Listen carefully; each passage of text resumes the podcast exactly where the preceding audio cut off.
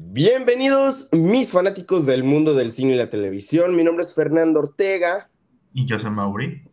Y bienvenidos a Espacio Geek. Antes de comenzar, nada más quiero llegar y agradecerles a todos los que escucharon el episodio pasado, en el que les dimos un resumen de las noticias de la San Diego Comic Con de este año. Ha recibido muchísimo, muchísimo feedback positivo, al igual que hemos tenido, eh, pues, una, una gran cantidad de personas que han escuchado ese episodio. Entonces, de verdad, muchísimas gracias por todo el apoyo.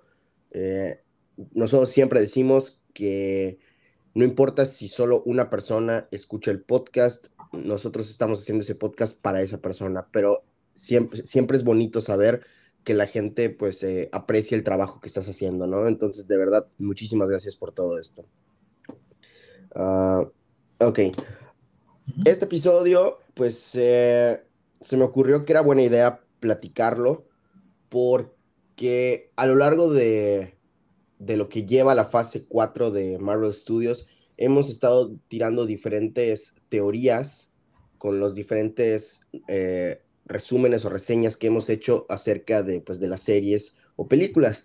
Y pues yo creo que sería buena idea que lleguemos y agarremos lo más importante de cada una de estas teorías que todavía podríamos decir que están vigentes, entre comillas, eh, para que pues lo tengamos todo en un solo episodio, ¿no? Y se les haga muchísimo más fácil más o menos tener una idea de a dónde se está yendo todo eso, porque porque yo he platicado con varios amigos y he, visto la opinión de muchas personas en el internet, y estoy seguro que tú, la, tú, has pasado por lo mismo, Mauri, ah, que muchas personas se están quejando de la fase 4 de Marvel Studios porque llegan y dicen que realmente no hay una meta a, a concluir, ¿no? O para llegar. Y, eh, ok, sí, lo entiendo.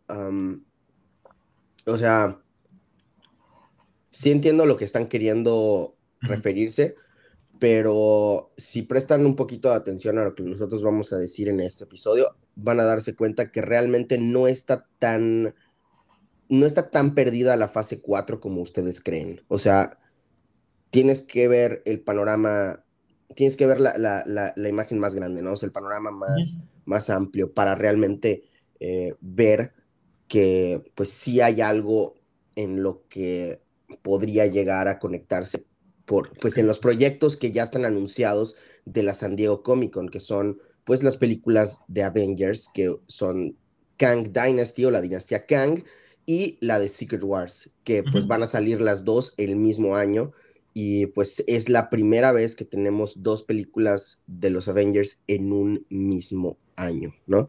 Digo, a lo mejor cambian las cosas y terminan moviendo una para el año siguiente, porque pues... Si no me equivoco, creo que Infinity War y Endgame igual están programadas para un año de diferencia y se terminó haciendo un poquito más, creo.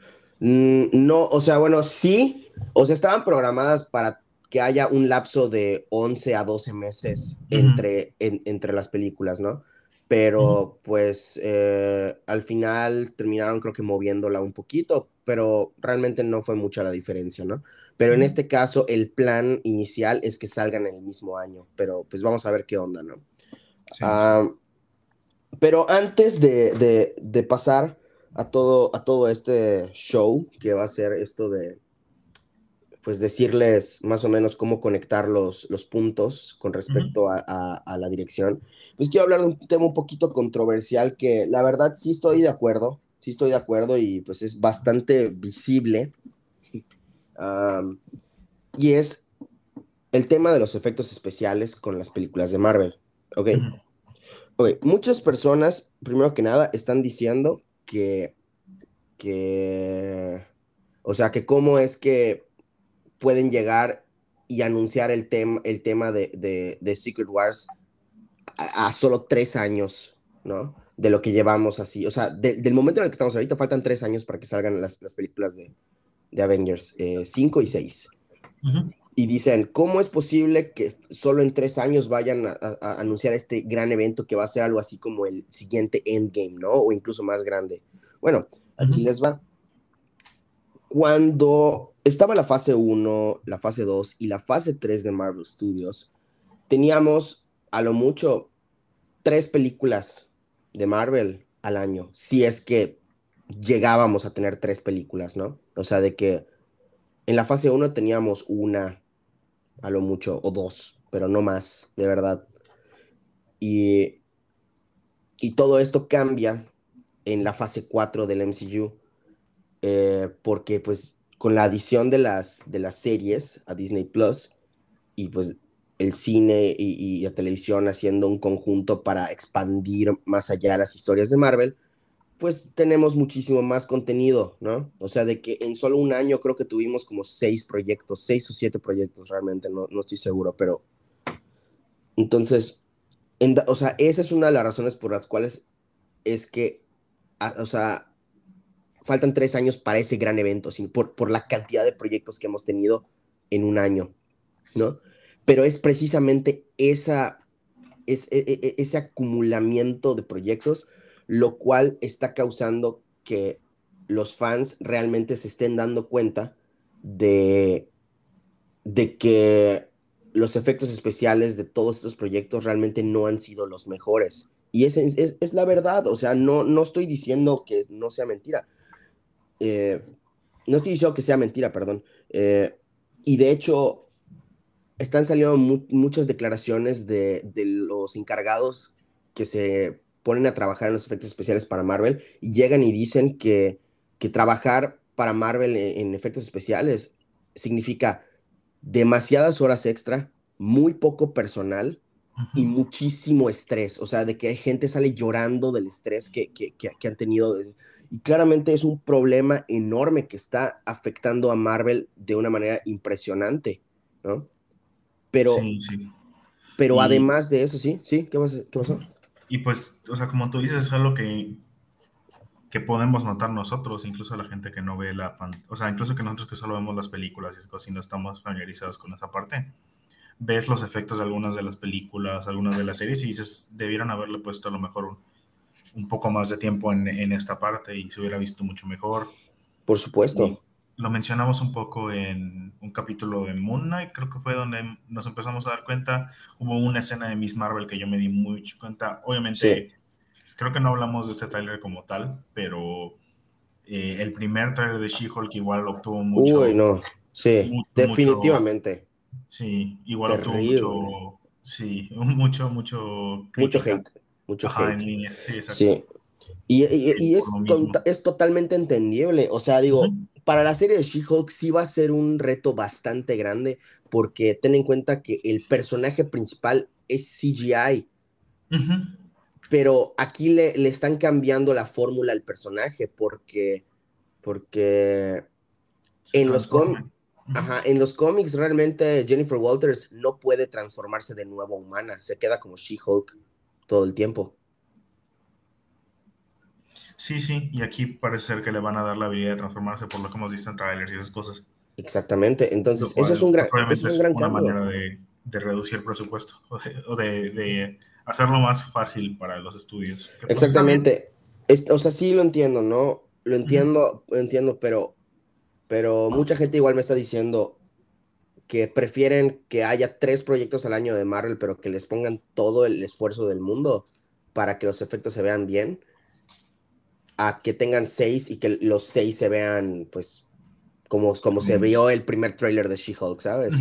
Sí, sí entiendo. Y creo que es algo muy eh, importante. Creo que es un punto muy válido. Yo creo que, no sé, cómo, no sé cuál es tu opinión sobre eso, pero yo, yo sí entiendo ese punto y la verdad creo que hay cosas que podemos rescatar. Quizá, o sea, si necesitamos tres proyectos al, al, año para que sea más, o sea, para que nos entreguen la mejor calidad posible y también que los trabajadores no estén, que no estén claro, claro.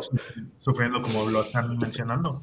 Ahora, pues, ahora, yo, cuando se nos dio la idea de que nos iban a dar seis proyectos al año de Marvel Studios, yo estaba fascinado, ¿eh? eh en ningún momento en mi mente cruzó el hecho de que, de que iba a haber una, un mal ambiente para los trabajadores de efectos especiales y que eso ocasionaría pues un, un downgrade, o, sea, que baje demasiado la calidad de los efectos especiales. A mí jamás se me ocurrió, ¿no? Ni a mí tampoco, pero es porque ni tú ni yo somos muy familiarizados con la, ese aspecto de la industria, pues. Por supuesto, por supuesto.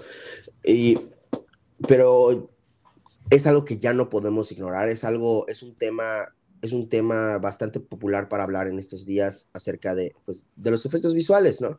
Y, y luego vamos a tener películas como por ejemplo la de Avatar, que promete tener uno de los mejores efectos especiales de la década, porque James Cameron no quería hacer la, la, secuela de Avatar eh, si no podía tener la tecnología que él quería para hacer la película, ¿no? Y entonces, o sea, para la calidad... Que tardó años en... Años, exactamente, exactamente. Entonces, digo, esta película, de nuevo, tanto las películas de Marvel y series de Marvel como esta de Avatar son de Disney. Entonces, ¿qué hace la diferencia aquí? O sea, ¿cómo, cómo sabemos que esta película de Avatar no va, no va a ocasionar los mismos errores que está ocasionando eh, tener todo esto de Marvel? Realmente no lo sabemos. Lo único que sabemos es que, al menos por el primer trailer que se nos mostró de la película de, Avatar, la, de, la, de la, la secuela de Avatar, pues se ve bastante bien. O sea, es lo único que sabemos, pero habría que esperar a ver la película si realmente no está pasando algo similar aquí. Pero se me hace muy, muy, muy difícil de creer que Disney no tenga los recursos para contratar a más gente para que trabaje en los efectos especiales de sus películas. ¿No? Sí, exacto. O sea, y se me hace muy raro que, que esté pasando eso, sobre todo porque o sea, más que por, por nada, porque el dinero que tiene Disney, de verdad, si ya está llegando a este punto de crítica y esas cosas, uno pensaría que querían lo principal para contratar más gente, expandir más su catálogo. No sé, siento que es muy, muy raro, como tú dices. Muy, muy, muy raro. Y de verdad, o sea, yo sé que Kevin Feige, que, sé que Kevin Feige es el tipo de persona que escucha a los fans. No, no los escucha al 100% porque pues obviamente no puede darnos todo lo que pedimos porque si no, eh, pues realmente qué sorpresas nos van a dar. Pero, o sea, por ejemplo, hay una diferencia entre, entre, e, e, e, entre ganar el corazón de los fans con cosas que piden y, y, realmente darles a los fans todo lo que piden, ¿no? Claro. Un, claro ejemplo es la película de eh, la de Rise of Skywalker. O sea, intentó como que pegarle a la nostalgia, como que avivando un montón de cosas así para el fandom, y lo único que terminaron haciendo fue una historia sin sentido, ¿no? Sí, exacto. O sea, dejaron que los fans controlaran la, la historia, en lugar de crear una historia satisfactoria, crearon una historia que era para los, o sea, que era muy...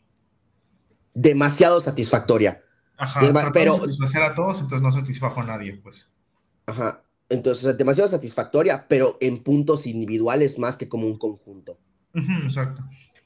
¿No? Entonces, está bien que no nos quiera escuchar siempre, ¿no? Porque, porque él, él, él conoce mejor cómo guiar al universo de Marvel. Sí, ha cometido errores, por supuesto. Kevin Feige no es perfecto, pero, pero, eh,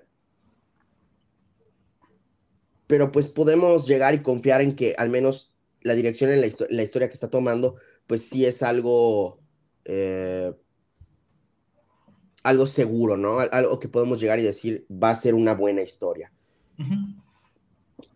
Pero... Pues hasta ahora no ha defraudado, entonces, o sea, hasta ahora no ha defraudado en ese aspecto de la dirección del universo y todo eso. Entonces,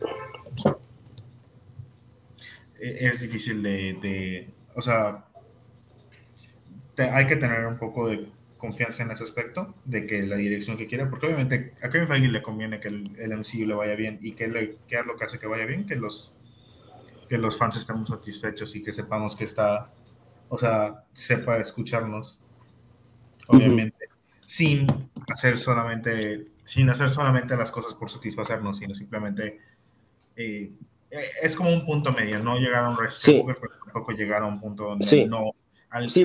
donde tus fans se sientan como que no sienten escuchados, ¿ya sabes? Sí, por ejemplo, por ejemplo, el caso como John Krasinski de, de, de Mr. Fantastic. Los fans lo estaban pidiendo a gritos y nos lo trajo.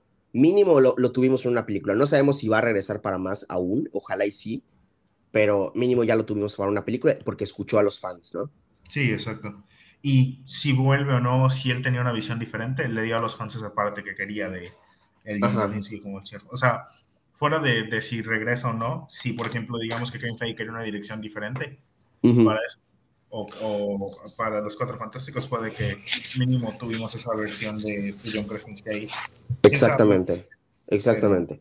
Pero bueno, al punto que yo quería llegar con esto es que ya vimos que Kevin Feige sí escucha a los fans. Entonces realmente tengo yo fe en que ahorita que los fans ya están realmente criticando a Marvel Studios por la calidad de efectos visuales que nos están dando, Kevin Feige nos escuche y haga algo al respecto para que los futuros proyectos mejoren demasiado su calidad en efectos especiales. Porque imagínate, imagínate que lleguemos a la película de Kang Dynasty o la de Secret Wars y que, y que los efectos visuales se vean como se están viendo ahorita. O sea, no importa qué tan buena esté la historia, va a afectar demasiado porque ya estamos en una época, ya estamos en, en, una, en una época de las películas en el cual los efectos visuales realmente, si no están a la altura de, de, pues, de lo que están ahorita, no te puedes concentrar tanto en la película, ¿no? O sea, no es como cuando ves una película de 1970 y sabes que los efectos van a estar así porque es una película de los 70, ¿no? No, estás viendo una película del 2022, del 2021, o sea, películas que sabes tú que, que deben de tener un cierto estándar para efectos especiales. Sobre todo en una película de la escala que quieren hacer con la dinastía Kang y con eh, y con Secret Wars. O sea, para una película del nivel que quieren hacer, para el nivel del evento que va, probablemente estén haciendo, que hablaremos un poco más sobre el, evento ahorita, pero, o sea, es algo que no puede simplemente...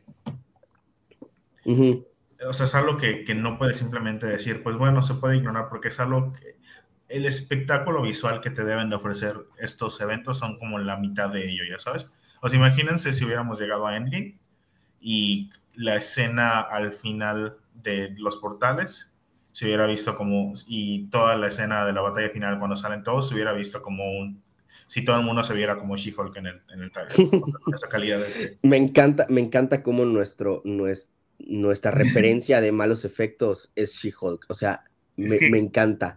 Es que sí.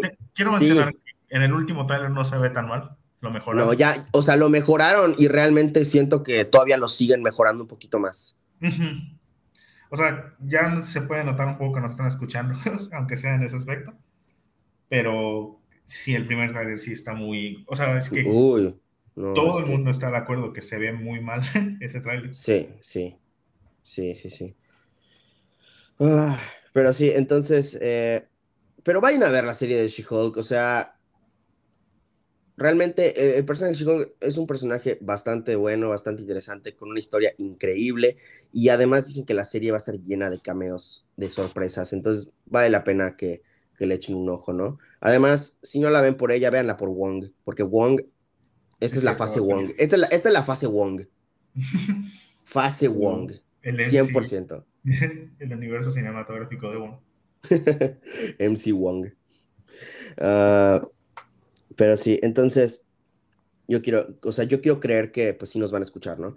Pero ahora, pasando ahora sí al tema de cómo conectar todas las cosas, ¿no? Eh,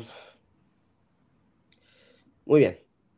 Empecemos desde el principio. Vamos a tener aquí una lista de la fase 4 y, les, y vamos a hacer una por uno de cómo creemos que se van conectando eh, los proyectos, ¿no? Estoy, estoy entrando aquí en mi teléfono.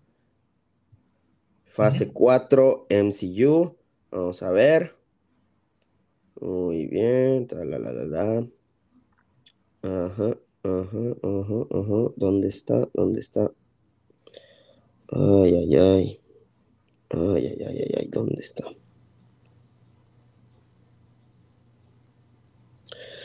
Ay, qué horror, no sale. No sale la foto de. A ver. Ajá. San Diego Comic Con. A ver.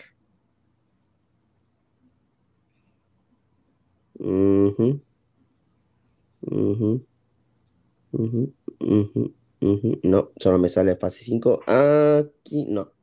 No. Ah, bueno, no importa, vamos a medio adaptarnos, ¿ok? Ok, entonces vamos a comenzar con eh, WandaVision, ¿no? WandaVision fue el primer proyecto eh, post-Endgame.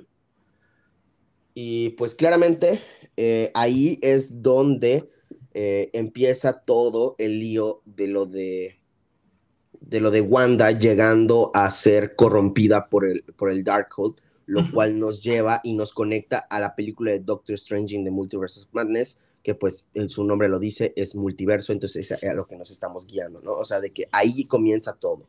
Igual se nos introduce el, algo importante aquí, igual es la idea de, yo, yo no creo que vimos lo último de Wanda en Multiverse of Madness. Creo que Por supuesto que no.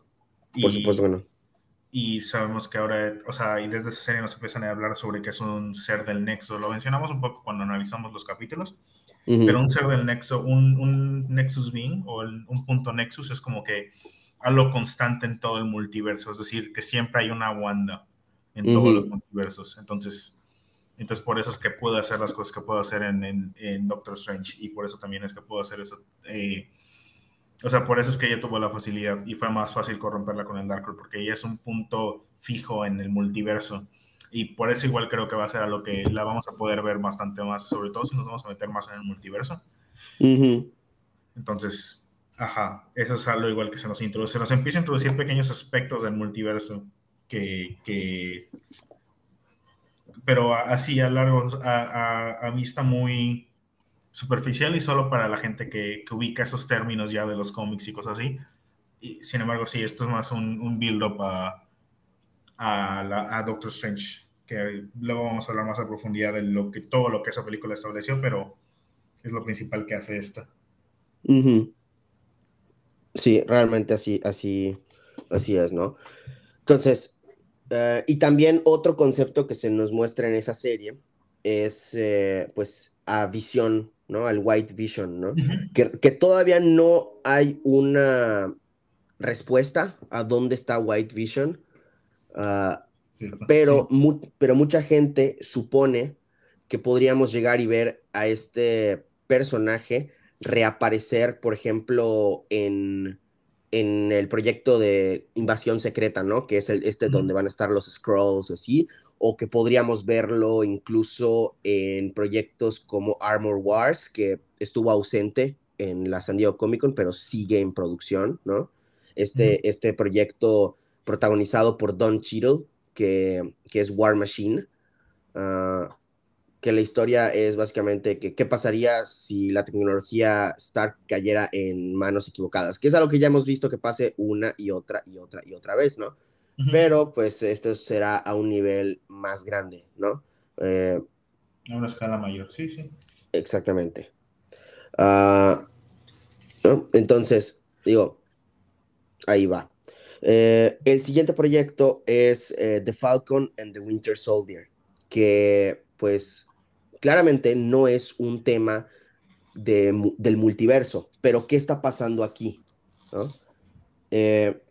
antes que nada, igual me, gustaría llegar y dar eh, el, dato que muchos proyectos de la fase 4 de Marvel Studios sí se nota claramente que las historias las recortaron o las modificaron o las eh, tuvieron que apresurarse demasiado por asuntos de la pandemia, ¿no? O sea, realmente mm, la pandemia no ha acabado, pero pues cuando se estaba grabando todas estas cosas, todavía estábamos en el auge, así en el punto eh, así más alto de la pandemia, ¿no? Los contagios altísimos, un montón de muertes, que siguen habiendo un montón de muertes y siguen habiendo un montón de contagios, pero no tanto como en ese entonces. Entonces, claramente se vio afectado todo eso y pues claramente eso afectó a la historia y algo, y, un, y pues obviamente esto pues ha afectado a, a la fase 4 en que no tenga tan buenas críticas, ¿no?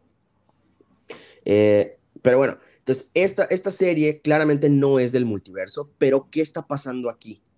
Nos están reintroduciendo al personaje de Sam Wilson, ahora ya como un personaje más, más protagónico, porque eventualmente él puede llegar a ser el líder el siguiente líder de los nuevos Vengadores, que pues como ya saben, van a terminar peleando contra Kang. Entonces, sí, entonces tienen que volver a, pintarnos todo el panorama de Sam, porque, porque pues en las películas pasadas que ha estado realmente no, no ha tenido un papel protagónico, siempre ha sido como que el ayudante, ¿no? Y aquí es cuando ya empezamos a conocerlo mejor. O sea, en Capitán América 1, el primer Vengador, conocimos a Steve Rogers, nos dieron su historia, nos dieron todo. Y en Capitán América y el Soldado del Invierno nos introducen a Sam Wilson, pero no nos dan mucho de su historia más que él volaba y que perdió a su compañero, ¿no? Pero aquí el protagonista era Steve, ¿no? Y, Bucky en esa película. Exactamente. Pero ¿qué pasa aquí en Falcon y Winter Soldier? Ya exploran un poquito más a este personaje para que llegues, entiendas sus valores, entiendas por qué es importante y por qué merece tener el manto de Capitán América, que ciertamente, en mi opinión, sí lo merece. No va a llegar a la altura de Steve Rogers, nadie va a llegar a la altura de Steve Rogers, pero Sam es un digno sucesor, ¿ok? Entonces, ¿qué? ¿Qué pasa aquí? Se nos está pintando de nuevo a un Capitán América para que se forme el equipo de los nuevos Vengadores. Ahí. Sí, exacto. O sea, mientras que sí, Marvel ahorita está construyendo hacia el multiverso y como sabemos eso va a ser el, el futuro, también está reconstruyendo. Hay, yo diría que los proyectos se dividen incluso en dos tipos. Los que buscan construir el multiverso, los que buscan restablecer los Vengadores o un grupo de gente en la Tierra. Reintroducir a, héroes dentro de la Tierra. Porque en cuanto a, o sea, porque al final de Endgame, si se acuerdan, realmente qué héroes teníamos en la Tierra, porque todos los Vengadores originales eh, excepto Hulk. Excepto Hulk, Thor se fue a la Hulk que había perdido el brazo, Thor que había ido al espacio y Hawkeye que eh, luego vamos a hablar de él. Realmente no había como que ese no había este grupo de superhéroes. Y lo vemos incluso en Falcon y Winter Soldier, que realmente ya no hay un grupo activo de superhéroes en el, en el universo Marvel después del final de los Vengadores. No, porque, o sea, ten en cuenta que que el corazón, el corazón del equipo siempre fue eh, Steve Rogers, ¿no? O sea, podrán decir que Iron Man y todo eso, pero realmente no. Y ahí les va por qué. Porque si bien recuerdan, después de Civil War, perdón, después de, de Age of Ultron, eh, Tony Stark se retira de los Vengadores, ¿no? ¿Y quién se queda? Como siempre, Steve Rogers. Él siempre fue el corazón del equipo. Muere Iron Man, una, que, igual fue una gran parte de los Vengadores. Eh, se retira Steve Rogers, que era el corazón del equipo. Ah, muere, muere Black Widow, que igual era una parte central que siempre estuvo presente en los Vengadores.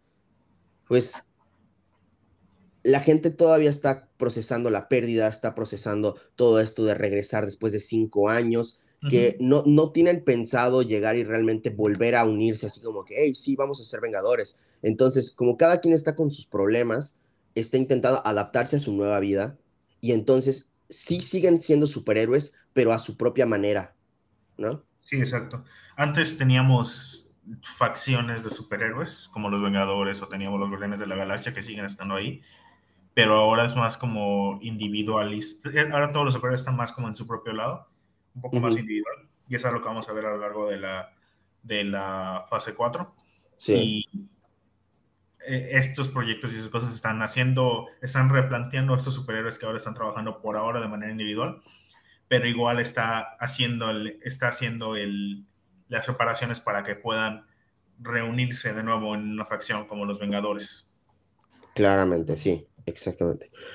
Entonces, y también en, en, esta serie de Falcon y Winter Soldier se nos presenta eh, el concepto de que Sharon Carter, pues, eh, ya no es una de, las buenas, ¿no? O sea, ya no es una, así, ya no es una persona buena, sino que ahora, pues, es un, es un antagonista y que muy probablemente tenga algo que ver, ya sea con la serie de, de Invasión Secreta o eh, con la serie igual de Armor Wars, ¿no? Ah, todavía no sabemos qué onda, pero ese es el camino más o menos que se nos está pintando. O incluso, escúchenme aquí, porque igual se nos presenta el personaje de John Walker, ¿no? Se nos presenta el personaje de John Walker, que pues claramente es un personaje que va a estar vinculado con el proyecto de los Thunderbolts, ¿no? Se nos presenta de nuevo a Baron Simo, que obviamente igual va a estar vinculado con, con, el evento, de, con el grupo de los Thunderbolts, que ya está anunciado el proyecto, que ahorita vamos a explicar un poquito más acerca de, ese, de, ese, de esa agrupación. Entonces, igual Sharon Carter como villana podría estar vinculado al proyecto de los, de, de, los Thunderbolts, ¿no? Todavía no sabemos qué onda, pero más o menos por ahí, porque sí, el proyecto, o sea, de que el punto final que es el multiverso va a pasar, ¿sí? O sea, ya es la meta ya asegurada que ya nos dijeron, pero no todos los conflictos que ocurren en la Tierra son relacionados con el multiverso, no pueden estar todos relacionados. O sea, siempre va a haber terroristas, siempre va a haber ladrones, siempre va a haber personas que se quieran aprovechar de, de, personas indefensas. Igual es que, obviamente, si todo gira en torno al multiverso, la gente se va un poco a aburrir. O sea, por más emocionante que sea el multiverso, tienen que cambiarlo y usar esa clase de historias y proyectos como Capitán América, que, que, si quieren escuchar un poco más a fondo nuestros pensamientos sobre toda la serie, pueden ver los episodios que hicimos al respecto. Principalmente el primero y el último de la serie, siento que es donde más entramos a fondo. Sí. Eh, pero, o sea, lo importante de, de estos proyectos es que nos están diciendo sí, estamos trabajando hacia el multiverso, pero también no hay que olvidarnos de que existe Capitán América, de que existen esas cosas, de que esto que está en la Tierra y la Tierra sigue pasando cosas, no todo es sobre el espacio, sobre el multiverso. Capitán América sigue importando, eh, siguen habiendo organizaciones y cosas, y organizaciones secretas y contrabando y terroristas y todo esto que tenemos que lidiar y siguen habiendo la necesidad de superhéroes en la Tierra que sí pueden lidiar con problemas a, mayor escala, como obviamente, como obviamente Sam lo va a hacer cuando sea el líder de los Vengadores, que, de los nuevos Vengadores, que ser hacia donde estamos yendo. Eh, pero también el, ¿cómo se llama? El, se me fue la palabra, pero también que puedan lidiar con problemas de menor escala, que de nuevo eso es lo que volvemos a ver a lo largo de la trayectoria.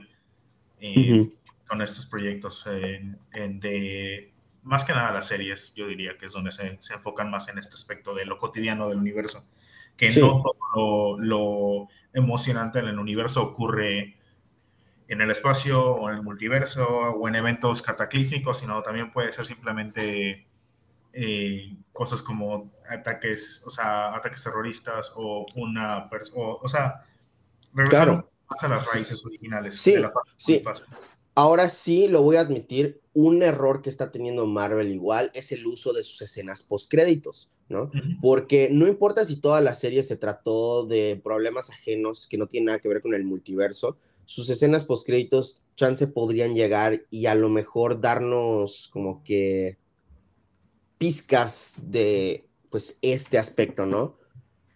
¿No? Pero algunas sí han tocado ese aspecto y otras no tanto, pero yo siento que podrían agarrar un poquito más, ¿no? O sea, yo igual, de nuevo, no todas las escenas postcréditos tienen que ser del multiverso, pero sí necesitamos un poquito más de escenas postcréditos que tengan que ver con el multiverso. Sí, concuerdo contigo en el aspecto de que siento que deberían, o sea, siento que una gran parte de la queja que mencionamos antes, de, de cómo el, la fase 4 se puede sentir un poco sin direcciones, porque las escenas postcréditos no, no llevan una sola cosa, sino son como que, ah, y esta escena post créditos va directo a Secret Invasion, o esta va a The Marvel, o esta va a esta cosa, y es como que, ok.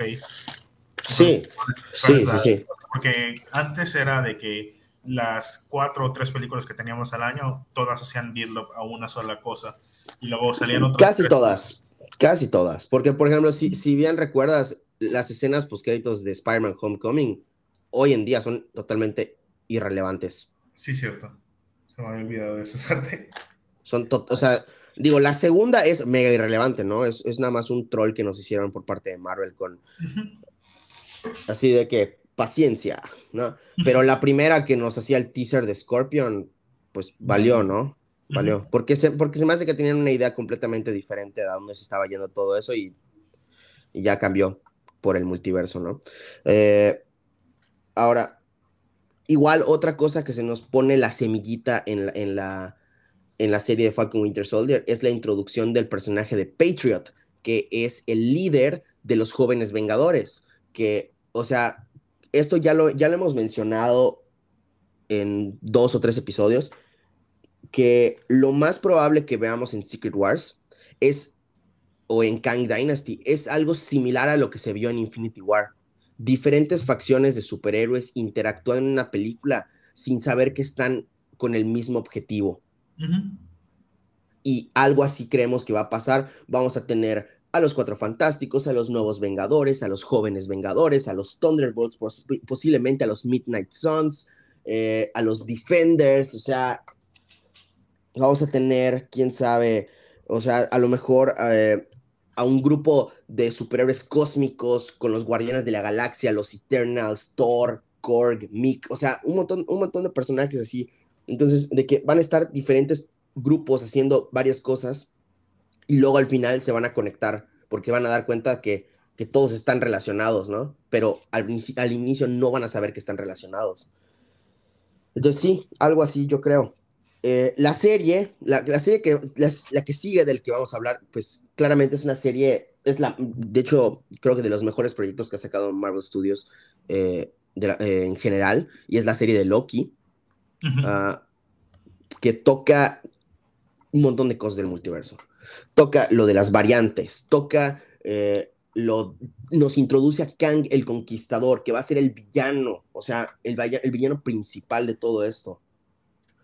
Que, que, o sea, digo, no nos introduce a Kang así como tal, pero uh -huh. nos introduce a una de sus variantes y se nos hace una mención oficial de Kang el Conquistador. Y vemos su diseño en una parte, pero fuera Y de vemos, exactamente, y vemos su diseño en una parte. Entonces, digo, toda la serie de Loki, muchísimo que ver con la dirección que está tomando todo esto, ¿no? Eh, luego tenemos la película de Black Widow, que sí, la mayor parte de la película es innecesaria, por supuesto. Es completamente innecesaria la mayoría de esa película, de verdad que me arrepiento, me arrepiento, me arrepiento de haber, o sea, no me arrepiento de haberla visto porque pues fue la última vez que vimos a, a Scarlett Johansson como, como Black Widow, pero sí me arrepiento de el, el, hype que tenía yo por esa película hasta que empecé a leer las críticas antes de verla, ¿no? Eh, no sé si me expliqué, pero eh, no importa.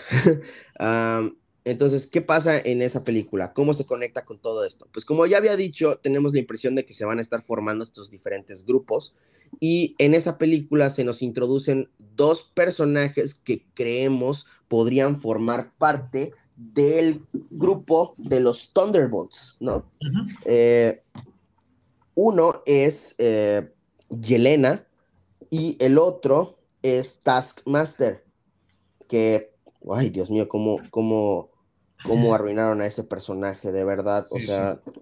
ay, ay, ay, no veía, no veía que arruinan un personaje tanto desde que salió el mandarín en Iron Man 3. O oh, Deadpool de Ryan Reynolds. Tienes razón, Deadpool de Ryan Reynolds, pero gracias al estilo cómico del nuevo Deadpool que se burla de su versión antigua de Deadpool, he llegado a, a tener un, un, espacio en mi corazón por ese Deadpool feo. Mm. Así, así como en mi corazón ya hay un lugar para el Sonic feo, después de ver la película de, de Chip y Dale, uh, -huh. hay un lugar en mi corazón para ese Deadpool feo, tanto que hasta tengo un Funko de ese Deadpool feo. Como que lo reía para ti el, las menciones de él después. Sí, como que sí. Sabemos que está feo. Ajá, y, y, y, saber que, que, tuvo redención Deadpool me ayuda a tener como que compasión por ese Deadpool feo. Sí, sí. ¿No? O sea, ahorita cuando lo veo, más que, que molestarme, me da risa. Entonces me gusta, ¿sabes? Sí, sí, sí, entiendo. O sea, ya saben lo que puedes superar. Aquí, pues esperemos que lo cambien. Sabemos que al final de la película ya es capaz de hablar el personaje, sí. entonces puede que le den una mejor personalidad esta vez. Uh -huh. Pero entonces, sí, uh -huh. entonces, estos personajes posiblemente formen parte del grupo de los Thunderbolts, ¿no? Uh, sí, eso es básicamente todo lo que, lo que sucede en esa película, creo. ¿Sí, verdad?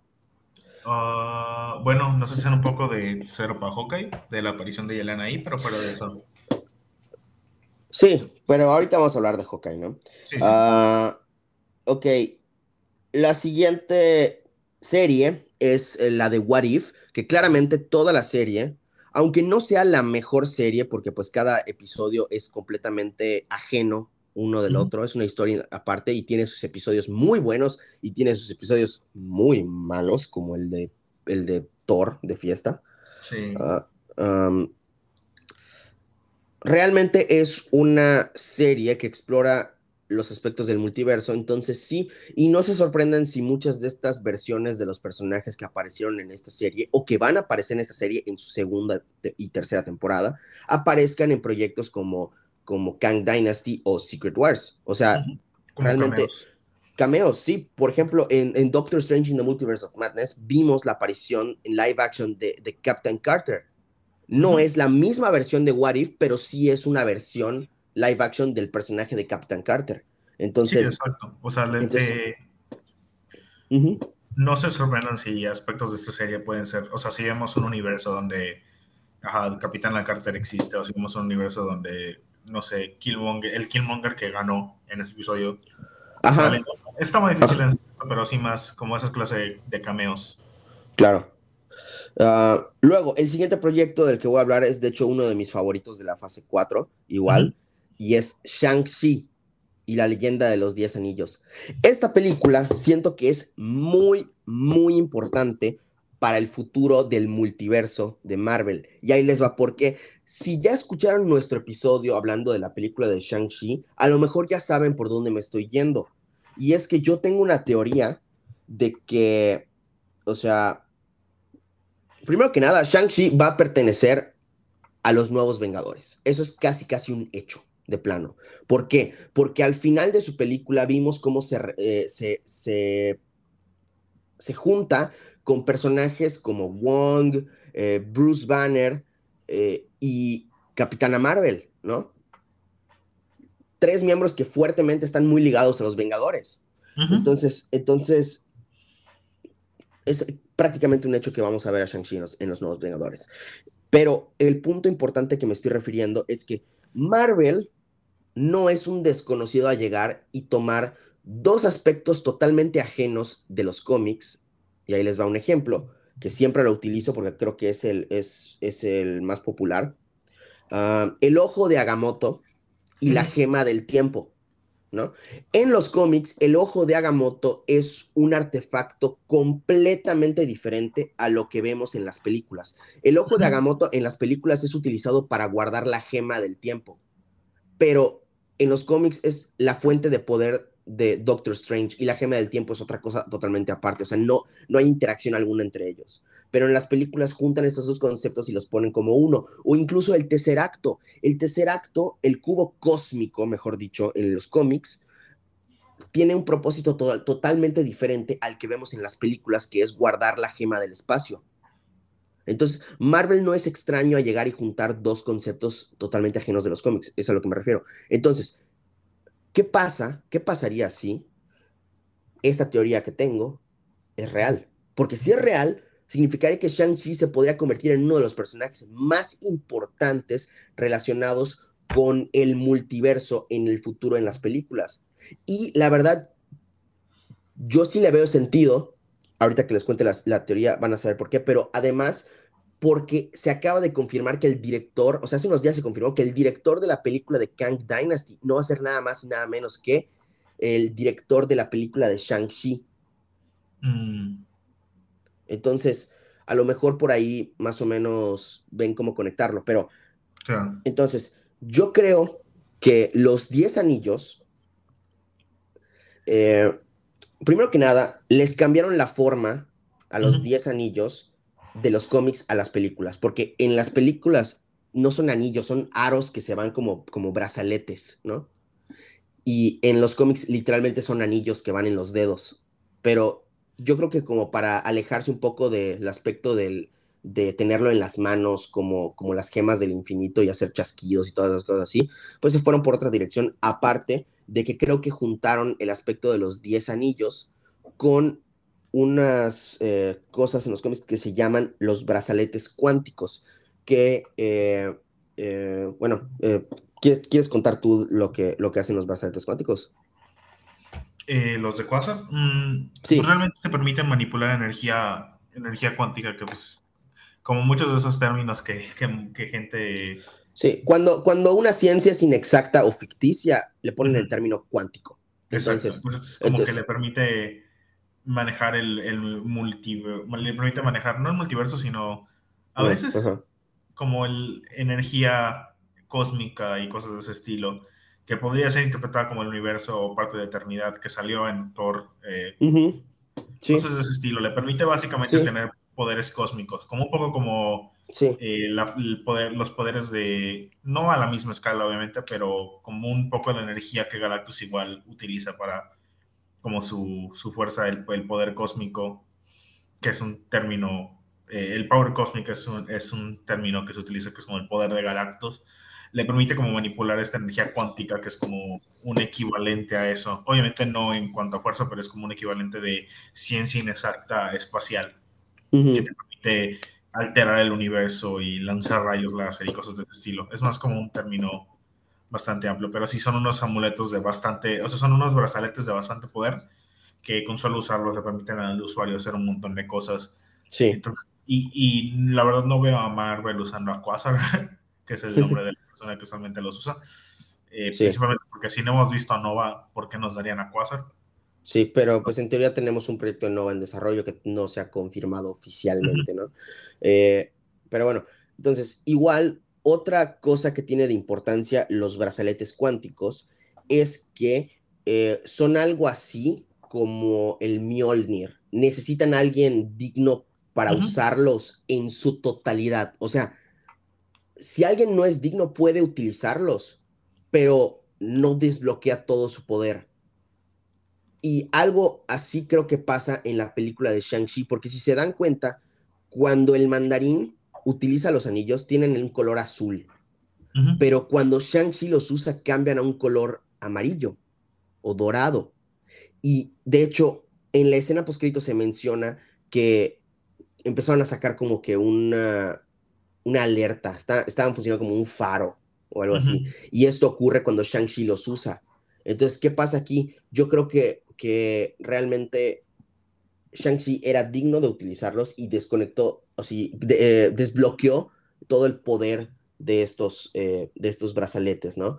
Y, y ahora, ¿qué harán realmente? Porque pues en la escena post vemos cómo está Bruce Banner teniendo la perspectiva científica eh, terrenal, ¿no? Terrenal. Luego tenemos a Wong que está teniendo la perspectiva mística. Y luego tenemos a Carol Danvers teniendo la perspectiva cósmica.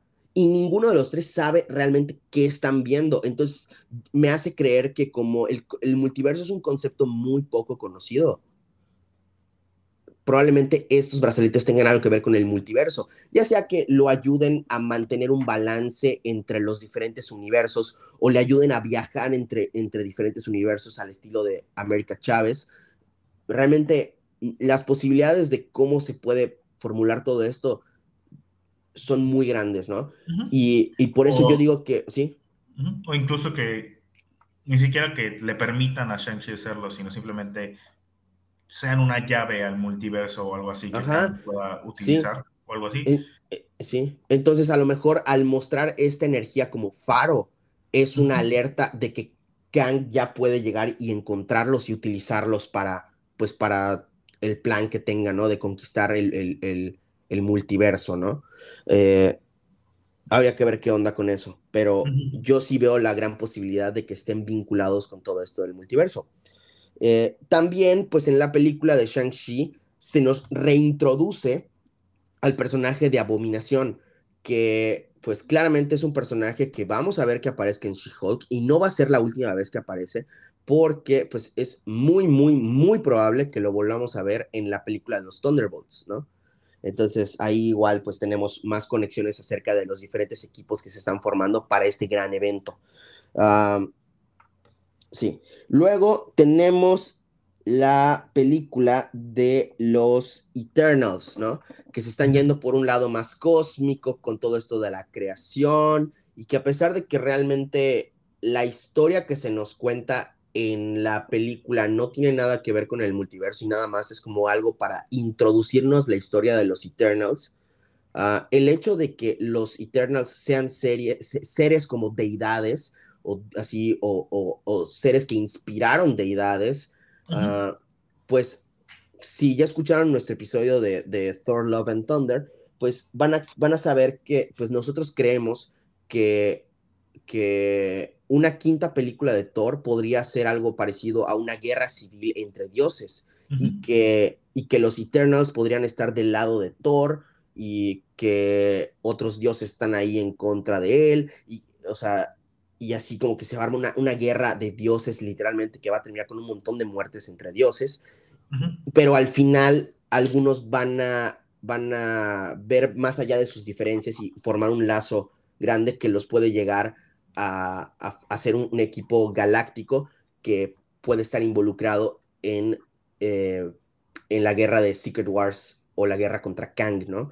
Ah, entonces por ahí más o menos creemos que se está yendo todo esto pero aparte nos están técnicamente reintroduciendo al personaje de Thor, ¿no? Como alguien más allá de un vengador, alguien más allá de un, de un rey, de un príncipe. Entonces es como están reescribiendo el personaje de Thor. Y a pesar de que no soy tan fan de que ya lo agarraran como payaso a Thor en el MCU, eh, siento que pues ya es el camino que se están yendo de plano y pues es algo que ya tenemos que aceptar, ¿no? Porque pues se, disfruta tener a Thor en pantalla. Ah, luego tenemos... No tener a Thor y Christian solo en pantalla, pues, o sea... Sí, sí. Luego tenemos la serie de Hawkeye, que no solo nos reintroduce conceptos muy, muy fuertes como son,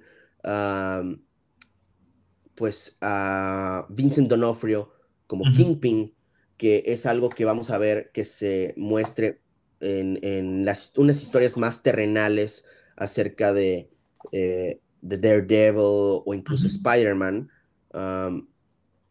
De nuevo, reintroduce como que este aspecto de sí, el multiverso está pasando y va a ser grande, pero también... tenemos historias grandes que no tienen nada que ver con el multiverso para que no se sientan como que muy, muy, muy apretados con todo el multiverso, ¿no? O sea, realmente hay cosas ajenas que están pasando y con todos esos problemas que ocasionó el blip, mucha gente está aprovechándose de todo eso. Es como, ok, ¿quieres, ¿quieres una historia más tranquila? O sea, ¿quieres una historia más, no más tranquila, pero más sobre la Tierra, o sea, más sobre, más terrenal, como tú dices, y más sí, porque, cosas? Sí, sí, porque, o sea, seamos sinceros, para la serie Daredevil, ¿tú quieres ver a Daredevil viajando entre universos así? o quieres ver a Daredevil rompiéndole la maíz a un montón de mafiosos. Sí, exacto. Es, es, diciendo, sí, ahorita nuestro enfoque es el multiverso, pero también hay más cosas que ver. O sea, hay más cosas que tenemos que podemos ofrecerte. o sea, sí, o sea, si es una serie de Daredevil, yo quiero ver a Daredevil haciendo cosas de Daredevil. Pero si es un proyecto de Secret Wars, yo quiero ver a Daredevil pues explorando los aspectos del multiverso, pero solamente en ese proyecto de Secret Wars. En su serie yo quiero ver algo más, más centrado, algo parecido a las series de, de Netflix que, que, hubo de Daredevil, ¿no? Digo, no creo que tengamos algo tan oscuro así, pero pues vamos a esperar a ver qué onda. Eh, también se nos introduce al personaje de Kate Bishop, que es claramente un personaje que va a formar parte de los Young Avengers. y, y, ah, también en WandaVision se nos introducen a Weekend Speed, que son, que son de los Young Avengers, se había olvidado de eso. eh, eh, pero sí, o sea, de que les digo, poco a poco se están plantando estas semillas que van a ser de diferentes grupos que se van a estar formando. Y me da la impresión de que probablemente veamos a Hawkeye siendo como que la niñera de los Young Avengers. O sea, de que uh, Kate Bishop yo creo que probablemente sea... Eh, en, los cómics Patriot es el líder de los, de los Young Avengers, pero yo creo más bien que, que Kate Bishop podría tomar el, el, el papel de líder de los, de los Young Avengers Ah, y, que, y que Hawkeye podría ser algo así como el tío amargado que le choca estar con los niñitos cuidándolos, pero le, le toca cuidarlo. O sea, como el Steve de Stranger Things. Y la cosa que le da beneficio a él es que es un vengador original, entonces Exactamente. Bastante, experiencia detrás de él. Es uno de los buenos superhéroes que tenido. Estaba, aunque ha sido activo en Shield desde hace mucho tiempo, o sea, desde antes, de, antes de Thor, o sea, que fue una de las películas. Entonces, sí, exactamente. También, sí. como personajes como Steve o Thor o Iron Man, que son los grandes tres, creo que Hawkeye es uno de los que más experiencia tiene, que está vivo en el momento. O sea, fuera de Thor, pero Thor es un poco difícil y vemos que tiene sus propias cosas ocurriendo. Eh, luego tenemos en la serie de, de Hawkeye, incluso a la introducción del personaje de Echo, que va a tener su propia serie individual, que pues es un personaje que está fuertemente vinculado con Daredevil y Kingpin, pero además siento que este personaje podría llegar y formar parte de una nueva versión de los Defenders que tendríamos en el MCU, ¿no? O sea, de que Kevin Feige ya dijo que Daredevil y Spider-Man van a liderar a los héroes eh, más terrenales, ¿no? Como los street level, los más callejeros. O sea, que esos van a ser como que los líderes. Y la verdad me emociona mucho esto, porque me, abre, me abre la idea de que posiblemente veamos Spider-Man en la serie de Daredevil, que ya se dijo que va a tener 18 episodios. Es la, la serie más larga de, de, Disney Plus hasta ahorita. Y entonces, vamos a estar viendo qué onda aquí, con todo esto, la, la, la, la, la. Y posiblemente veamos una, una versión nueva de los Defenders, que pues en las series de Netflix era Daredevil, Luke Cage, Jessica Jones y Iron Fist. Hay rumores de que podríamos ver incluso el regreso de, de, de, Jessica Jones con la misma actriz y el regreso de Punisher con el mismo actor. Y que a lo mejor se forma pues literalmente este grupo de los Defenders. Eh, Echo podría formar parte, Daredevil claro que va a formar parte, Jessica Jones ojalá forme parte, Spider-Man chance es, no forma parte como tal, pero está trabajando con ellos ahí. Eh, no lo sé, hay, hay, un montón de posibilidades aquí, ¿no? Eh, o incluso el personaje de Echo podría llegar y ser un giro totalmente diferente y forma parte del equipo de los Thunderbolts, ¿no? O sea, de que es un misterio realmente cuántos personajes van a formar parte de los Thunderbolts, pero yo le calculo que podríamos ver aproximadamente a unos 6, 6 a 8 personajes en el equipo, siendo 6 personajes como que muy importantes y dos no tanto, que los maten de que casi al principio, estilo Suicide Squad con este, ¿cómo se llama? El, el, Slipknot, el que matan así de que, que, que muera a los 10 minutos de la película. Ah, sí, sí, se me había olvidado. Superpoder de escalar cualquier cosa. Sí. Eh, entonces, algo así, ¿no? y, y, qué más? Entonces tenemos todo esto, sí, pues que se nos introduce en esta serie. Ah, también se nos da un mejor panorama de cómo son las vidas de, de, las personas después del blip, que también se nos había mostrado un poco en Falcon y Winter Soldier, etcétera, y ya está. Uh, Luego tenemos la increíble película de Spider-Man No Way Home, que pues esa ni qué decirlo, se nos, se nos introducen muchísimos aspectos del multiverso, se nos explora realmente la posibilidad de traer actores eh, de, antiguos roles de vuelta y que formen parte de este concepto del multiverso, así que eso está loquísimo. ¿qué, qué, más? Se nos, se nos muestra todo este rol de, de damage control, que se nos explora igual un poquito más eh, todo eso en la serie Miss Marvel. o sea, realmente así. Y, y, no, y nos reescriben al personaje de Spider-Man de una forma en que ya los fans pueden acordar que Tom Holland es uno de los mejores Spider-Man que hay. O sea, la historia de Tom Holland después de esta película de, de, No Way Home es increíble, porque ya nos traen de regreso a las raíces de Spider-Man, de, de, un Spider-Man como debe de ser. O sea, de verdad que somos bien tóxicos. Si no sufre Spider-Man, no estamos felices. o sea, arregla mucho de los programas que teníamos con Spider-Man, que era que... Eh, dependía mucho de... Que dependía mucho de la tecnología Stark y así. y no tenía tanta la... tanta... O sea, una de las mayores cualidades de Spider-Man es ingenio y su habilidad de hacer... Eh, el juego de PlayStation lo muestra bastante bien, que es que Spider-Man puede hacer... Sí, y así me sentí con la escena final de Spider-Man No Way Home. Literal, como en el videojuego. Sí, exacto. O sea, que, que Spider-Man pueda hacer una. O sea, Spider-Man pueda hacer, porque no tiene de otra, ha, aprendido a hacer cosas tecnológicas eh, que le sirven como el fluido de redes y esas cosas, con pasta de dientes y cosas así, porque no tiene dinero para nada más. Sí, exactamente. Exactamente. Ah, bueno, luego tenemos a eh, Doctor Strange. No, tenemos a Moon Knight. Tenemos a Moon Knight, ¿no? Moon Knight, que esta serie, wow, esta es un poquito más difícil porque sí se siente más como un proyecto individual, ¿no? Pero nos sigue mostrando aspectos de lo de las deidades, que siento que es algo que se va a tocar mucho en el aspecto de las siguientes historias de Thor. Pero más allá de eso, yo creo que este personaje es algo así que nos introduce a un aspecto más místico, más allá de eh, todo lo de Doctor Strange, eh, que nos puede eh, llegar a tener la posibilidad de formar un grupo de los Midnight Suns, a pesar de que no haya ninguna mención de los Midnight Suns en la, en la serie de Moon Knight, ¿no? O sea, si, si se termina armando el equipo de los Midnight Suns o los Hijos de la Medianoche en el MCU, ciertamente yo creo que podríamos tener a personajes como Doctor Strange, Blade, Ghost Rider, que en el trailer de, de She-Hulk tenemos la primera mención a Johnny Blaze, el, Ghost Rider este que interpreta a Nicolas Cage. En, o sea, no vamos a ver a Nicolas Cage como, como Ghost Rider, ¿no? Pero bueno, a lo mejor en el multiverso, pero, pero, pero, pero como fijo en el MCU no creo que sea Nicolas Cage, pero ajá, tenemos la primera mención de Johnny Blaze en el MCU.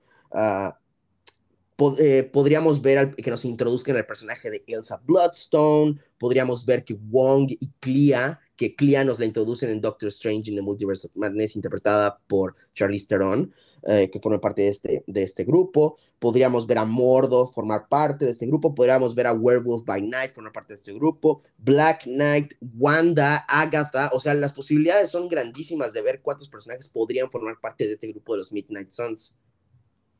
Entonces, Habría, habría que esperar a ver qué onda, ¿no?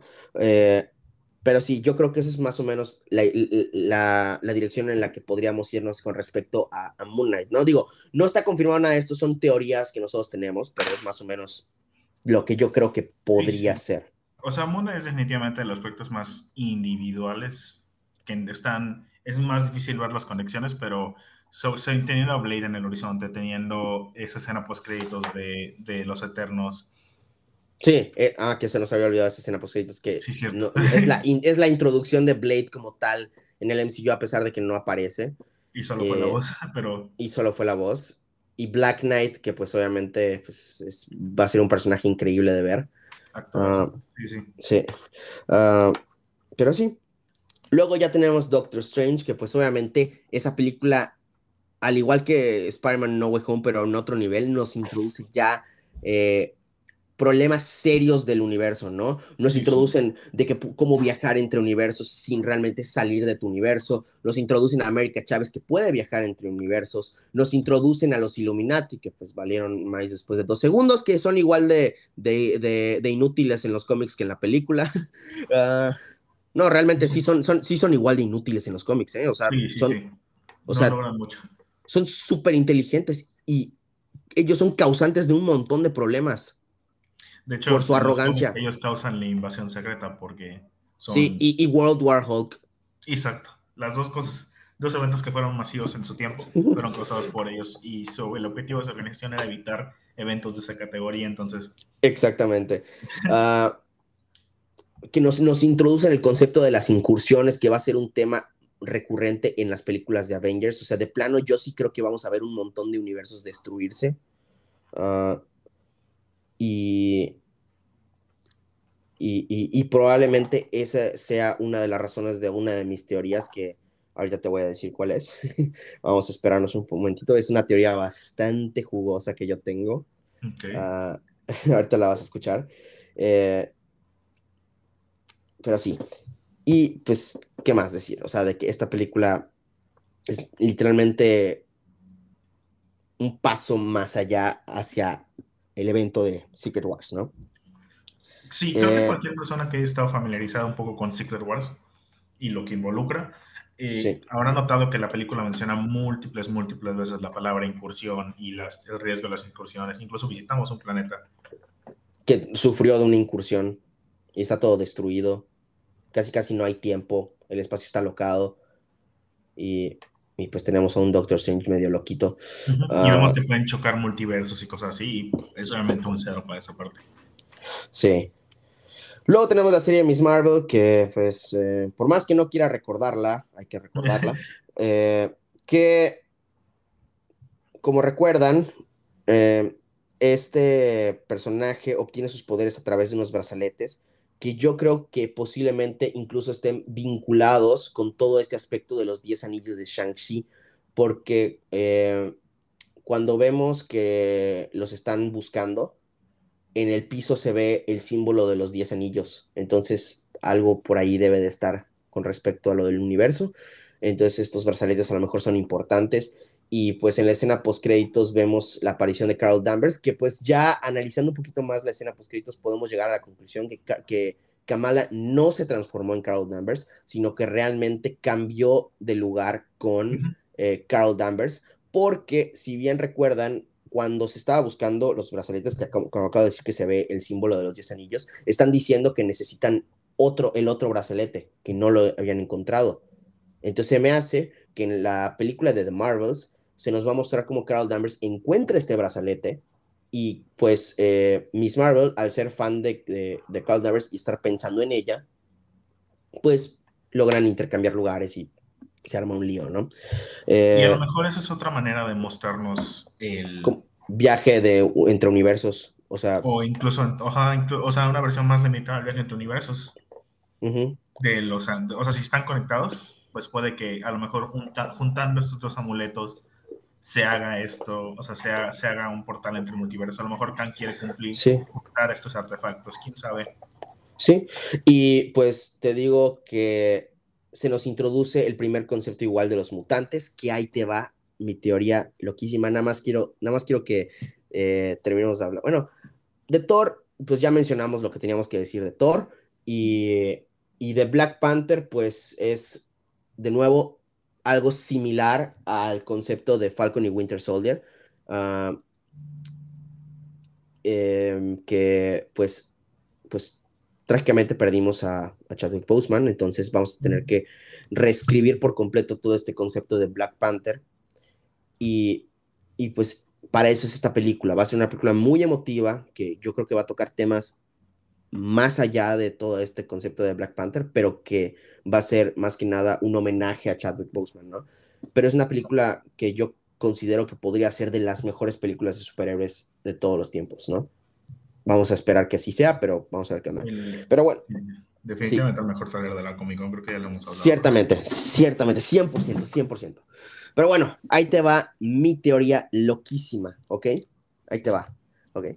Eh, y tiene que ver con los mutantes. Como tú sabes, te mandé un dato hace unos días eh, con respecto a los mutantes, con respecto al contrato de varios X-Men. Eh, y todo esto se los voy a comentar a ustedes. Al parecer, Marvel no puede recastear a ninguno de los X-Men que tengan bajo contrato hasta el año 2025, ¿ok? Y ahí les va mi teoría loca. ¿Con qué me refiero a los X-Men no pueden ser recasteados hasta el año 2025? Pues como ustedes saben, eh, los X-Men que a lo mejor están bajo contrato son los de las nuevas generaciones. Eh, James McAvoy como el profesor X, pero ahí hay como un área gris porque tanto Patrick Stewart es, es profesor X como James McAvoy, algo así. Eh, y pues puede haber como que una, una laguna dentro del contrato que por eso permitió que Patrick Stewart salga en Doctor Strange in the Multiverse of Madness.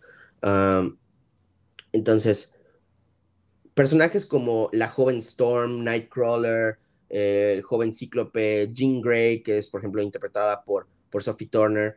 Um, Estos personajes no pueden ser recasteados hoy por hoy. Entonces, si Marvel decide meterlos a alguna de sus historias, que es por eso que no hemos visto a ningún X-Men y por eso eh, los rumores de que dicen que, por ejemplo, Taron Egerton podría ser casteado hoy por hoy como el siguiente Wolverine son falsos. Ninguno es cierto. Olvídense de, de, las decisiones de casting de, de, mutantes.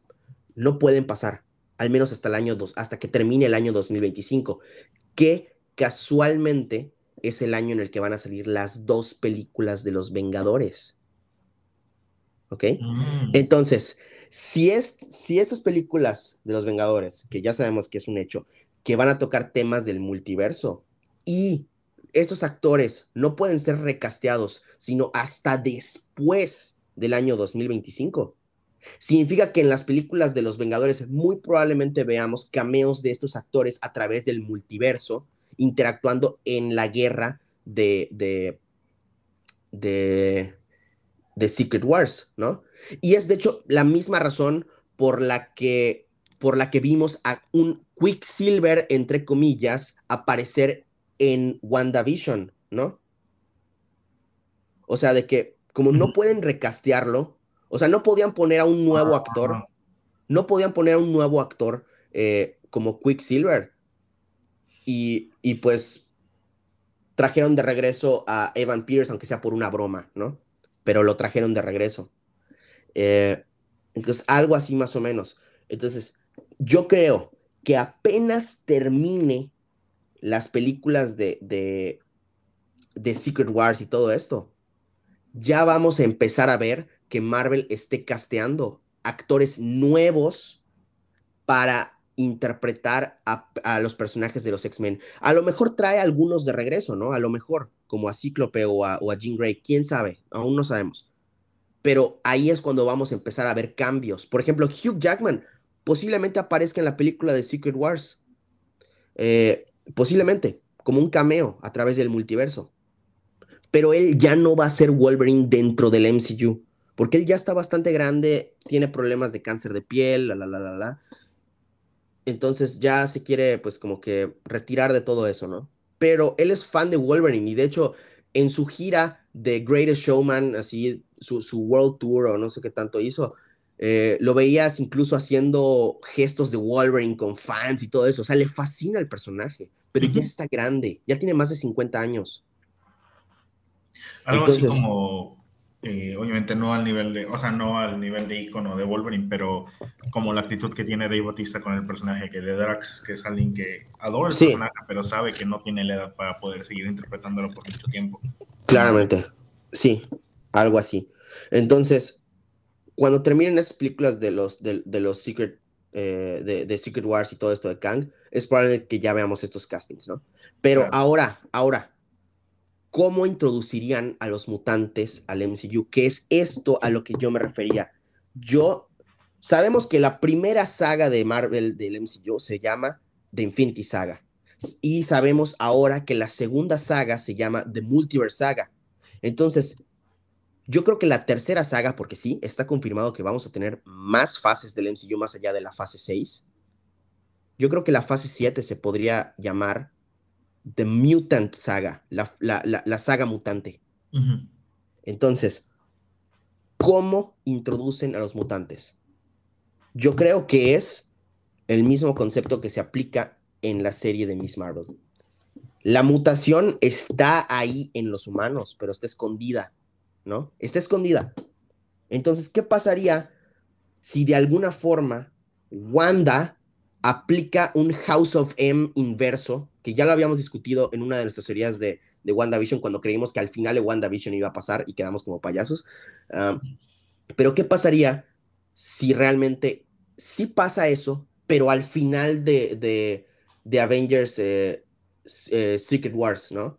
O sea, que, o sea de, que, de que Wanda llega y dice como que necesitamos ya más gente con superpoderes para que no me estén echando tanto racismo a mí por volverme loca. Y ¡pum! Y hace así y cambia la realidad y las personas que tienen este gen mutante escondido, ¡pum! Llegan y tienen los poderes. Claro. Y hay de dos, ya sea que apliquen la, la de la de que los poderes les nacen ahí al momento, que la verdad a mí no me gustaría que sea tan así y me gustaría que sea algo así parecido como de que Wanda altere la realidad completa entre el espacio y tiempo y que se nos muestren flashbacks de películas pasadas y que las editen un poquito para hacernos creer que hubo mutantes ahí todo el tiempo en estos eventos, ¿no? O sea, de que, por ejemplo, que agarren eh, que agarren escenas de la primera película de Capitán América durante la Guerra Mundial y salgan las garras de Wolverine así como de... O que, o que de plano, que es, es una teoría que yo ya había, de hecho, compartido cuando hablé con mi amigo Mike Andrade de la película de, de Doctor Strange in the Multiverse of Madness, eh, para los que escucharon ese episodio y se les haga un poquito familiar esta teoría, pero pues es que les dije que íbamos a estar agarrando varias cosas y ahorita ya estamos viendo cómo conectarlas a una escala mayor, ¿no? Entonces, eh, o que se nos muestre, por ejemplo, el círculo este de los Vengadores, que es cuando se reúnen por primera vez en Nueva York, y que luego en la batalla de Nueva York se nos muestren eh, mutantes peleando, salvando a gente, ¿no? O sea, de que se nos muestren, no sé, de que a Cyclops ahí con sus láseres, así, pero sin intervenir realmente con la agrupación o formación de los Vengadores, ¿no? O que luego que se nos muestren escenas de la batalla de Endgame y que se nos muestren ahí a, algunos superhéroes, ¿no? O sea, como que siempre han estado ahí, algo así. No sé, estaría, o sea, de que sí es un poquito más complicado de realizar esa fase de la teoría. Y sí está un poquito más fácil irse por el camino de que nada más, pum, los que tienen el, gen mutante ya lo tienen. Y ya se les desarrolla, ¿no? O sea, esa es como que la forma más fácil. Pero a mí me gustaría que sea de la otra forma, porque siento que eh, mucho de lo que tiene que ver con los algunos personajes mutantes es el hecho del tiempo que llevan con, con, los poderes, ¿no? Por ejemplo, Magneto, el Profesor X, Wolverine, o sea, ellos su aspecto, uno de los aspectos más importantes es el tiempo que llevan con esos poderes, ¿no? Entonces sería una lástima que se desperdicie de esa forma. Y sí. siento que tu teoría es bastante bien y creo que soluciona uno de los mayores problemas que teníamos con el MCU introduciendo a los mutantes que creo que lo hemos hablado varias veces, pero que los mutantes son algo que existen desde hace mucho tiempo en el pasado. Sí. La posibilidad de reescribir o poder decir si existían acá, no a la escala que están ahora y por eso ahora es que están siendo relevantes, digamos. Siento que esa es la mejor manera de manejarlo, eh, porque por ejemplo, personajes como Wolverine solo funcionan porque tienen una larga historia y un largo pasado involucrado en en participar en varias guerras, en hacer varias cosas, y no se puede hacer eso simplemente sin que sea un mutante ella, ¿sabes? Sí. Y otras cosas. O sea, sí creo que, y, sobre todo ahora que sabemos esto del contrato, muchas cosas tienen sentido. Eh, como la, inclusión de, se me fue el nombre del actor, pero lo mencionaste tú, como Quicksilver. Evan Peters. Evan Peters como Quicksilver en WandaVision.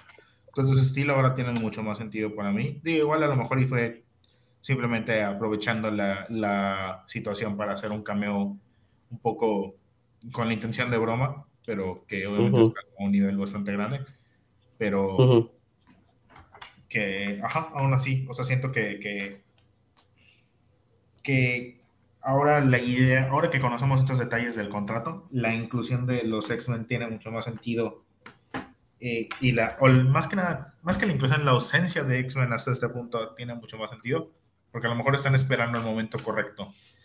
Algo así como ya sabemos que Kang viene, o sea, que, que se viene Kang y todo eso, y que están esperando los momentos correctos para introducirlo, y no todo proyecto se trata sobre eso. Tenemos pequeños vistas en Miss Marvel, tenemos pequeños pistas en todo lo demás, o sea, los mutantes sabemos que vienen, pero no, no pueden venir ahorita, digamos. Exactamente. Todavía no pueden formar parte de lo que nosotros conocemos como el universo del MCU como tal. O sea, se pueden meter a través del multiverso, pero todavía no como tal en nuestro universo.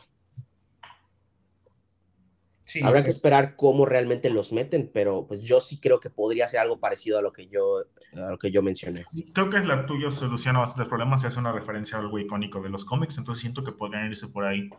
Y me gusta la idea de unir a Wanda más a esa parte mutante, porque es algo que están haciendo igual los cómics ahorita, que sí. antes habían, tratabas de separarla a ella y a su hermano de, de los mutantes. Sí, porque cuando salió Avengers Age of Ultron, le cambiaron la historia y dijeron que ya no son mutantes, pero a lo mejor de esta forma ellos podrían ser ahora sí los primeros mutantes, ¿no? Porque así como los poderes de Kamala despertaron con todo esto, así despertaron los de ellos, gracias a la, a, la, a la, a la gema de, la mente, ¿no? Exacto. Eh, o sea, algo ahí podría, podría, podría pasar. No lo había pensado, pero ahorita que lo dices es, es un muy buen punto. Y, en los cómics, como tú, o sea, como tú dices, en los cómics, cuando pasó eso de, de, de que no eran mutantes en la película. Decidieron cambiarlo por completo en los cómics su historia y dijeron, ah, tiene razón, no somos mutantes. Sí, exacto. Y lo mismo pasó con Miss Marvel. No a ese nivel, pero originalmente no sé si sabías de esto. Sí, sí, eh, lo, mencionamos en el episodio de. Ah, sí, que, originalmente quería ser una, quería mutante. Y le dijeron que no, que le hicieron inhumana porque no tenían los derechos de los mutantes. Entonces en, película, en, película no los tenían. En película, ajá. Entonces, no podrían utilizarla a futuro. Si quería que saliera una película, pues no iba a poder, a menos de que sí. X-Men y pues eso estaba complicado. en ese entonces era una... En ese entonces, sí. Era una, e, era una locura pensar en que Disney podría comprar Fox. Exacto. Tengan en cuenta que esto fue 2015, o sea, había salido Los Vengadores, pero no había salido, no había llegado a este punto que es el MCU. sí. Ni siquiera, ni siquiera Spider-Man formaba parte de, de, del MCU todavía. O sea, ya estaba confirmado que, que iba a aparecer de alguna forma en Capitán América Civil War porque lo habían dicho, pero todavía no se introducía porque la película de Capitán América Civil War se estrenó sino hasta el 2016. Ajá, exacto. O sea, ni siquiera Spider-Man estaba en el MCU. Entonces, ¿cómo iban a creer la gente que iban a estar los X-Men o los mutantes? Sí. Pero sí, entonces más o menos es por lo que, lo que me quise ir, ¿no? Pero, em, ahora sí, nada más, como último tema de este episodio, porque pues ya lo agregamos bastante, y es de hecho una, un miedo que estoy teniendo, es que me da miedo que con todo esto del multiverso, el tema de los, de, los scrolls, el tema de la invasión secreta, se vuelva casi casi irrelevante, porque nos, se nos había dicho que este evento iba a ser el primer evento crossover del MCU, ¿no? Y realmente no sé si esto van a cumplir su palabra porque no tenemos confirmación de qué personajes podrían aparecer.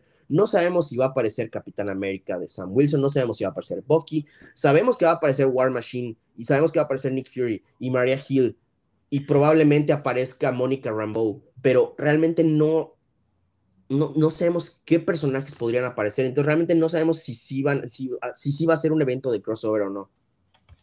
Entonces me da miedo que este evento quede dejado en el olvido, básicamente, o sea, que la arruinen. Creo que en ese aspecto puede ser que las repercusiones del evento sean lo más importante, a lo mejor veamos más scrolls en la Tierra, cosas de ese estilo, pero tienen que ver no lo sabemos. o sea, siento que fue una oportunidad perdida no llegar y llamar a ese evento Avengers Secret Invasion. O sea, yo, y, o sea, siento que lo que sí nos hizo falta es llegar y tener una película de Avengers en la que se junten los nuevos Avengers como tal y se forme este nuevo equipo. Claro. Sí, porque por lo que tenemos ahorita en, la fase, en, la, en el plan, se juntarían en la misma película que se enfrentarían contra Khan. Exactamente, entonces eso es lo que me da un poco de miedo saber cómo se va a manejar todo ese aspecto de la formación del nuevo equipo. Claro. ojalá y sí se forme en este, en este evento de, de eh, Secret Invasion, ¿no? Ojalá, pero es algo que a mí me da mucho miedo. Pero bueno, eh, yo creo que eso sería todo por el episodio de hoy. Ya dijimos suficiente, hablamos demasiado, el episodio está bastante larguito.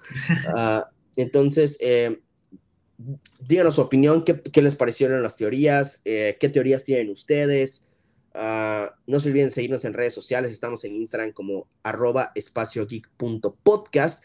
Y, eh, y, y, no se olviden decirle a sus amigos que el podcast, o sea, antes en la, en la cuenta de, Instagram solo aparecía el link de Spotify para pues escuchar el, podcast en Spotify. Pero yo sé que no todos tienen Spotify, pero eh, ya arreglamos ahí un problemita de link y ahora ya pueden de que les aparecen más links, les aparecen links para Google Podcast, para Apple Podcast, para la aplicación de Anchor y por supuesto para Spotify, ¿no? Entonces, para que tengan como que más variedad de dónde escuchar el podcast. Eh, y bueno, eso es, eso es todo. De verdad, muchísimas gracias por escucharnos. Eh, y sí, se vienen grandes cosas en un par de semanas. Eh, pues sacaremos nuestro primer episodio hablando sobre la serie de She-Hulk. Ah, y y no sé si ya se estrenó la película de Super Pets, pero yo creo que es una película que vale la pena que hablemos. Ah, porque pues se ve chistosa. Eh, y, y, qué más? Ah, en otras noticias igual, ya no vamos a sacar un episodio de la serie de Andor este mes, no porque nosotros no queramos, sino porque la serie tristemente se atrasó, ya no va a salir al, final de este mes, sino va a salir hasta el 21 de septiembre. y, pero la buena noticia es que la serie se iba a estrenar a final de este mes con dos episodios y al moverse hasta septiembre, ahora van a ser tres episodios que van a salir el mismo día. Entonces eso va a estar muy interesante de ver. Eh, pero bueno, ya, eso creo que sería todo. Así que, sin más que decir, nos vemos en el siguiente episodio. Hasta luego, amigos.